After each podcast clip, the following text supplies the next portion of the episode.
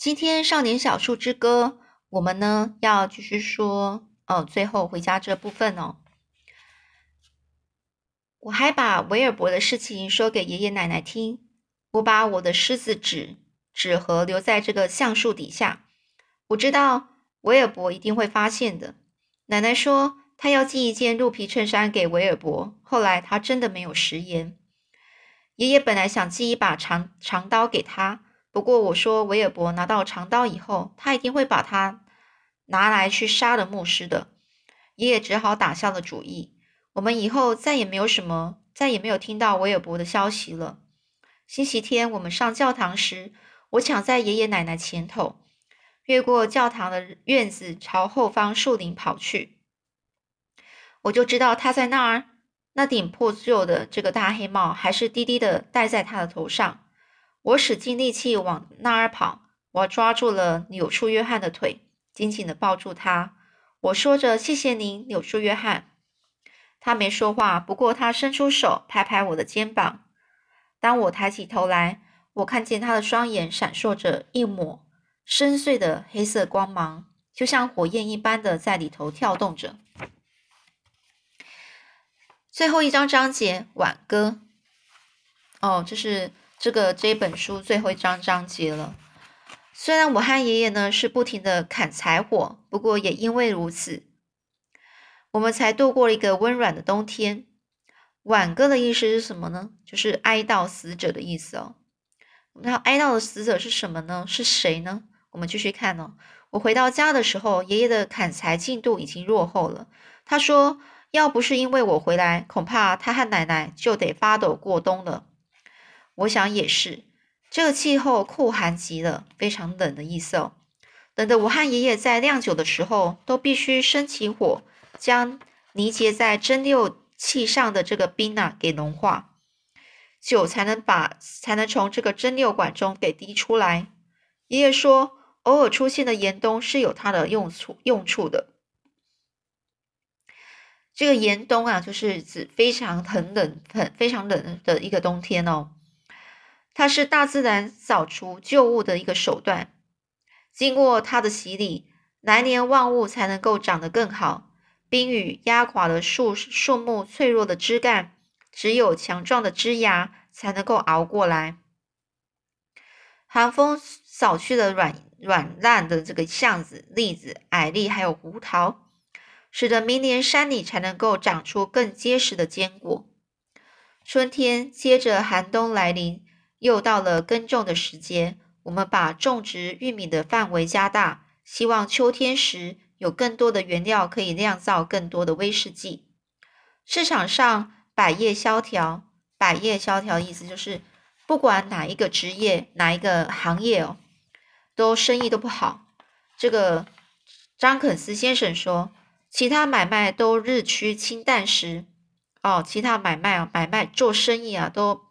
都呃是大家生意都不好的时候啊，只有这个酿酒事业啊是一枝独秀，就酿酒酿酒事业这个事业是还是仍然是非常好。这个詹肯斯先生呢，他认为这是因为人们必须要多喝点威士忌，才能够把一些不顺心的事给忘记的缘故。这转眼之间呢，炎热的夏天来到山中，我已经七岁了。奶奶把爸爸和妈妈的姻缘木交给我。上头只有几道磕痕，因为它们结合的时间并不长。我把那根木头横放在我的床头上。秋天在夏天的开道下回到了人间。开道就指的是夏天好像开开出了一条道路呢，然后呢，让这个秋天又回来到人间哦。有一个星期天，我们上教堂的时候，柳树约翰缺席了。他并没有像往常一样站在这个榆树底下。我跑到林子深处去喊：“柳树约翰！”可是他并不在那儿。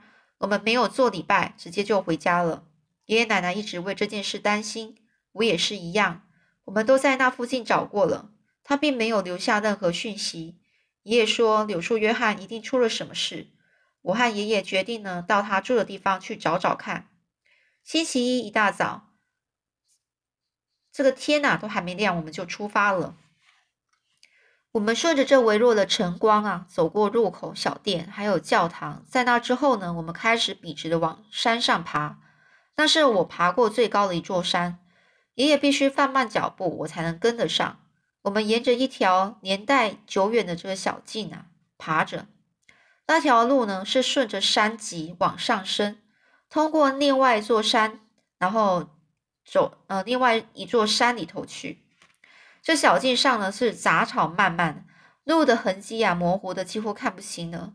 小径旁是半半山而行哦，就是小径呢是依着山呐，呃呃呃，就是这条路是依着山呢，然后可以行走。大大部分的全部全部都是那个往上的那一种坡度。越往越往上走呢，这两旁的树木是越矮小，而且他们的身上都是一些风霜的痕迹。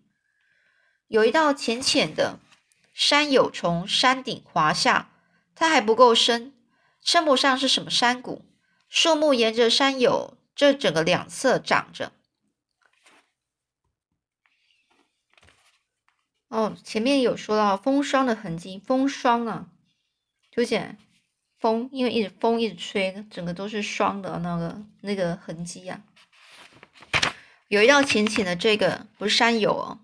应该是叫山凹，山凹是什么？就是一些山比较低洼的地方。从这个山比较低洼的地方，呃呃，就是说有一道道浅浅的一些低洼的地方啊，从山顶啊滑下去，它还不够深，所以称不上山谷。所以也就是说，这低洼的地方不像整个山谷，非常整个是往下。很凹下去的感觉啊！这树木是沿着整个山凹两侧长长着，山凹里呢是这个低洼的地方，山里面比较低洼的地方是一些松树的枝叶，枝叶像地毯一般的铺了满地。柳树约翰的小屋就在树林里，那栋小屋呢，并不像我们的木屋一样是用粗大的原木搭成的，它的建材只是细小，比。比那个碗碗啊，就碗口，就是碗的那个大小差不多的那种木头。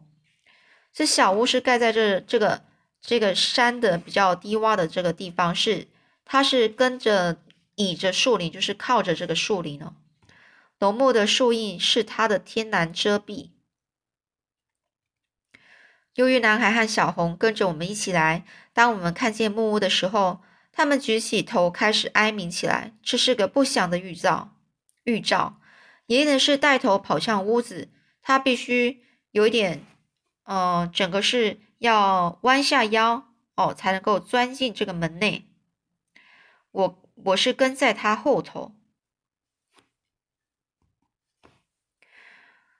屋子里呢只有一个房间，有一张铺着鹿皮嫩枝堆成的床。这个柳树约翰就躺在这床上，他全身赤裸着，铅色如枯槁般的瘦长骨架，毫无生气的躺在那儿，一只手没有力气的垂在地上。爷爷在他耳边轻轻喊着：“柳树约翰。”柳树约翰呢，缓缓的睁开了，缓缓就是慢慢的睁开了眼睛哦，他的眼神空洞而遥远，不过他笑了。他费劲的说着：“我就知道你们一定会来，所以我一直等着。”爷爷找到了一只铁锅，要我去装点水。水源就在木屋子的后头，从岩石间一点一滴的流了出来。一进门的地上有个火坑，爷爷生起火，把锅子放放上去。他把鹿肉撕成条状，丢进水里。等水煮开了，他用臂膀搂着这个柳树约翰，把他的头撑高。然后一勺一勺的把肉汤喂进了这个柳树约翰的嘴里。我在屋角找到了一条毯子，我们用毯子是盖着柳树约翰的身上。他眼睛一直紧紧的闭着，夜幕已经低垂了。我和爷爷一直留神的留神着火头，不让它熄灭。山顶的这个狂风在外面呼呼的吹，还不时的穿过屋角的缝隙，发出几声哀鸣声。爷爷是盘盘着腿呢，整个是呃盘着腿，然后呃坐在这个火堆的旁前面哦。这火光啊，一明一亮，一明一面的，在他的脸上啊，整个是跳跃着，使他看起来越是苍老。这爷爷的冠骨上的皱纹，在火光的这个照射下呢，就好像风化的岩石上一道道深邃的刻痕。他的双眼是看着火堆，漆黑的眼神燃烧着，不是像火炬般熊熊的这种炙人哦，就是不像火火，就是火那种那么亮的样子，只是就好像将要熄灭的灰烬。然后闪着无形的热力，我蜷缩在火堆旁睡睡着了。我醒来的时候已经是第二天的清晨，这火头依旧在旺盛，这一缕一缕的白烟从火堆中升起。爷爷还是坐在那儿，仿就好像没有移动过。不过我知道他一直在看着我。柳树约翰稍微动了一下，我和爷爷赶紧跑到他身旁，他的眼睛张开了。他举起手朝门外指指，把我抬出去。就但是爷爷说外面很冷的。柳树约翰他说我知道。爷爷费了好大的力呃的力气呢，才把这个柳树约翰抱起来。因为柳树约翰的双脚都瘫痪了，瘫痪就是没办法走了，就没没有知觉了。我想帮忙，可是插不上手。爷爷抱着他走到了户外。我推着我拖着这个愣枝床啊，跟在后面。爷爷呢，爬上山凹里头一块凸出来的这个高地，然后把这个柳树约翰呢放在这个愣枝床上。他们用毛毯把它整个，把它，我们是用毛毯呢，是把它的整个盖起来，还帮这个柳树约翰把这个鹿皮靴子穿上。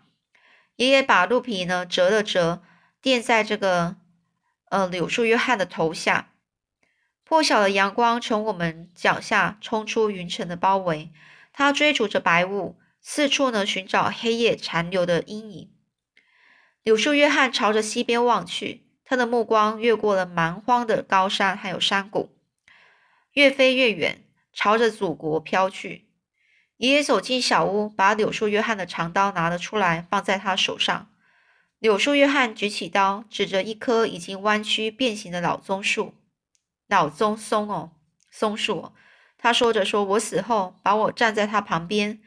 他养了这么大一片林子，为我遮风避雨，带来温暖。我的身体算是给他的报答，大概够他一年半载的了。”爷爷就说：“我们会的。”这柳树约翰他又继续说：“告诉班尼蜜蜂，我相信我的下辈子会活得更好。”爷爷呢就低语着说：“我知道。”爷爷坐在柳树约翰身旁，握住他的手。我也坐在他的一边，另外一边呢，握住他另外一只手。柳树约翰告诉爷爷：“我会在那儿等你们。”爷爷说：“我们一定会跟着去的。”我跟柳树约翰说：“他一定只是得了感冒而已。”奶奶曾经告诉我，感冒正在流行。我还对他说：“我很有信心他会痊愈，而且等他好了以后。”他要下山和我们住在一起。我告诉他，他的病情正在进步，他一定可以撑过去的。柳树对约翰，他对我笑了笑，然后捏捏我的手。他就说：“你有一副好心肠，小树儿。但是我已经不想再留到这个世界上了。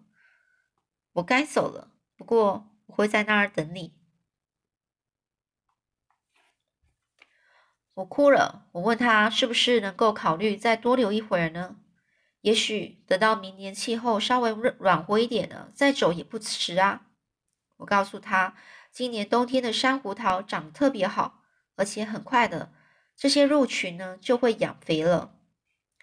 柳树约翰的的脸上一直挂着笑容，不过他没有回答我。柳树约翰的眼眼光又望向西边，越过远远的高山。仿佛是无视我和爷爷的存在，他开始唱起自己的挽歌，告诉他族人的灵魂们，他就要加入他们了。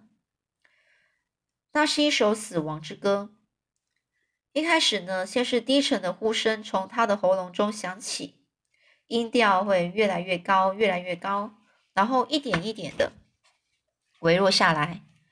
有好一阵子，你几乎分不清那是风声还是柳树约翰的呼喊声。他眼中的光彩逐渐的褪去，喉咙只剩下微微的颤动。我和爷爷呢，是看着柳树约翰的灵魂从他的眼中轻轻溜走。我们还感觉得到他离开了自己的躯体。柳树约翰走了。一阵狂风忽地吹起，把那棵老棕树都给压弯了。爷爷说，那阵狂风就是柳树约翰的灵魂，因为只要像他这么强壮的心灵，才会形成这般如此强大的自然力量。我们看着那阵风排山倒海的掠过了山脉，山脉哦，经过惊起了一大群乌鸦。那群乌鸦呢，边飞边叫，伴随着柳树约翰在群山中翱翔着。我和爷爷是坐在那儿目送他越过群山万里，朝远方飞去。我们看了好久好久。爷爷告诉我，柳树约翰还会回来的。我们可以在风中感觉他的存在，还可以从这个树梢呢之间呢听见这个柳树约翰他在低语着。爷爷说的一点也没错。我和爷爷是用长刀在那棵老棕树下。掘了一一个很深的墓穴，爷爷是用另外一条毯子裹住柳树约翰的遗体，然后我们一起把它放进墓穴中。柳树约翰的大黑帽子陪着他路途，还有那把一他一直紧握着的长刀。我们在柳树约翰的遗体上铺了厚厚的一层大石块，免得被浣熊，免得浣熊把它挖出来。爷爷说。浣熊最好安分些，因为柳树约翰已经决定把自己的遗体奉献给老棕树了。我们下山的时候，这个日头已经西斜。我们没有移动小屋里面任何一个东西。爷爷只拿了一件柳树约翰的鹿皮衬衫，那是要给奶奶的。过了半夜，我们才回到山谷里。我听见一只哭丧歌的叫声从远方传来，没有任何人回回答他的呼唤。我知道他是为了这个柳树约翰哀悼着。好，那后面呢还有一小章一小一小个部分咯，我是留到后面再说。那我们今天就先讲到这里喽。